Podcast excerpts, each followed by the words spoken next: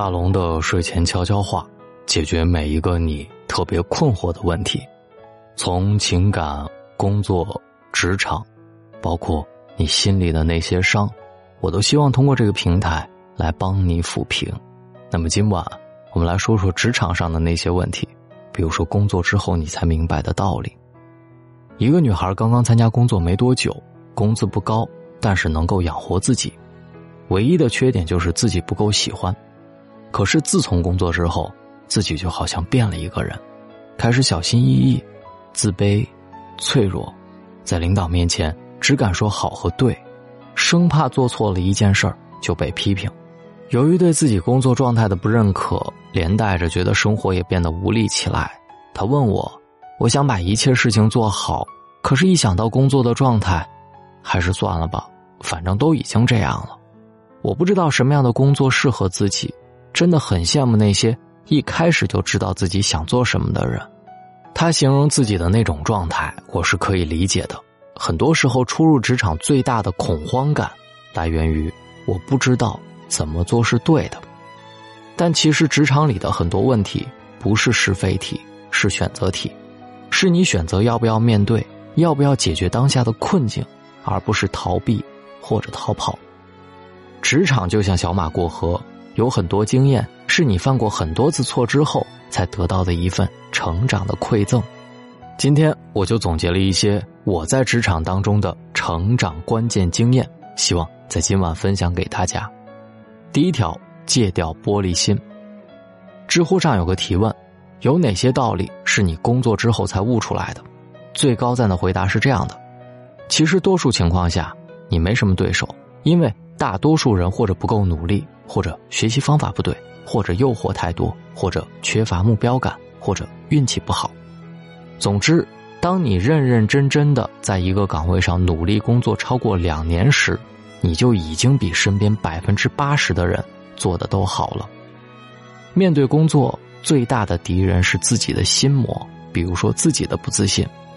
与其让情绪优先，不如在事情搞砸之后考虑一下解决方法。看看有什么是自己力所能及可以做到的，除了做错事的玻璃心，还有就是该如何面对自己不怎么被团队或者领导重视的时光。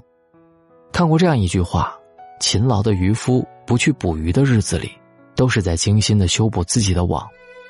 一旦有这份底气在，不会做的时候可以说我可以学，做的差可以说我可以改，而不是满怀歉意的说我做不到。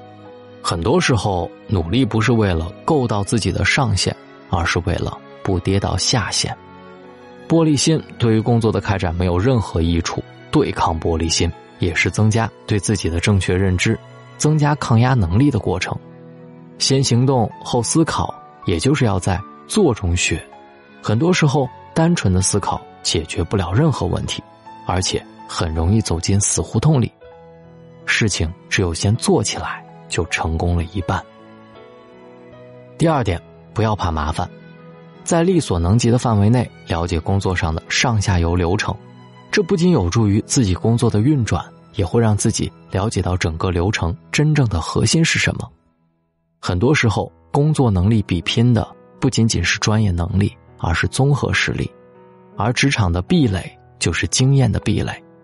当经验积累的多时，可替代性就越小。价值也就越高。职场初期会很害怕走弯路这件事儿，但是也只有亲自走过了，才知道问题出在了哪里。职场就像小马过河，听了千百个道理，不如自己去实践来得更为深刻。第三点，不要只做自己擅长的事儿。我们越是花精力在自己擅长的事情上，就越会看不清最重要的事情是什么。正是因为。专注于工作当中的事儿，很多人会变得无暇顾及工作之外的局势与变化。当我们越擅长某些东西时，花时间做其他事情的几率越小。利用我们所擅长的事情获取回报，要比探索新领域所获得的回报，在时间和空间上更明确、更接近。这种学习的自我强化属性，让人们短期内能维持他们当前的关注点。当一只眼睛盯着内部的机会时，不要忘记了外部的局势和环境的变化。第四，把自己手头的事情做好，做好自己能做的事情，并且全力以赴，这是我对二零一九年下半年唯一的要求。很多时候，我们受限于市场环境或者业务，很容易把工作做不好归根于外部环境，但其实真正写起来复盘总结的时候，也能发现自己的种种疏漏。比如说，就我自己来说，日常的执行力还可以，但是面对从零到一的项目时，自己对于大局的思考和搭建框架的能力非常薄弱，也就是很难在新项目当中做到举一反三。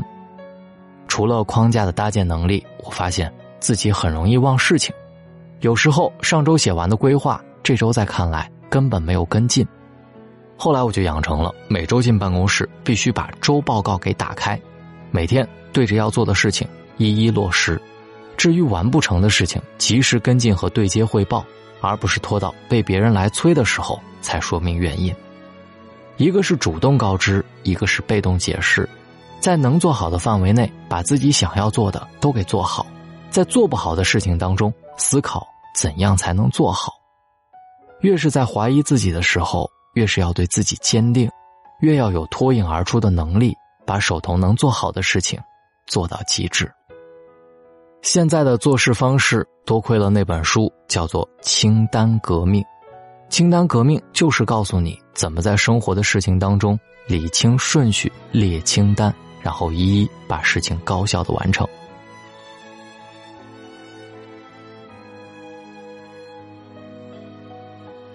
找到大龙的方式特别简单，把你的微信打开，点开右上角的小加号，添加朋友，最下面的公众号搜索“大龙”这两个汉字，就可以找到我了。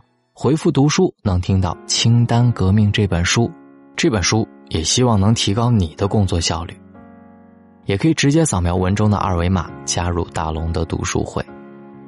好了，愿你晚安，好梦。